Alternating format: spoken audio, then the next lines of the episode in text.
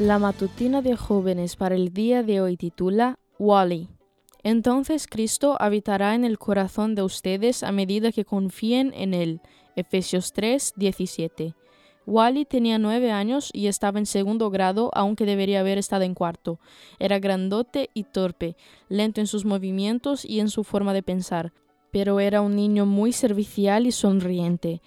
Para el programa de Navidad, la maestra le asignó el papel de posadero de Belén, ya que no tenía que hablar mucho. Como de costumbre, la gente se acercó para participar de la gran puesta en escena. Wally miraba todo con asombro y fascinación.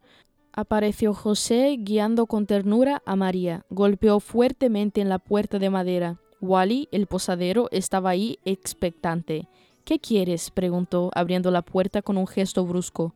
Buscamos hospedaje, contestó José. No hay lugar en esta posada para ustedes, contestó Wally con firmeza y seriedad muy convincentes. Por favor, buen posadero, esta es mi esposa María, está avanzada en su embarazo y necesita un lugar donde descansar. Por primera vez, el posadero relajó un poco los músculos de su seria cara y miró a María. Hubo una larga pausa, lo suficientemente larga como para hacer que la audiencia se pusiera tensa al ver que el torpe Wally no recordaba su parte. No, váyanse, le susurró el apuntador. No, repitió Wally automáticamente. Váyanse. José colocó su brazo alrededor de María con tristeza, tal como habían practicado, y ella apoyó su cabeza en el hombro de su esposo.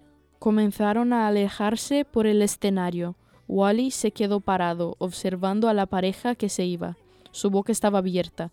Su corazón latía fuertemente y sus ojos se llenaron de pesadas lágrimas.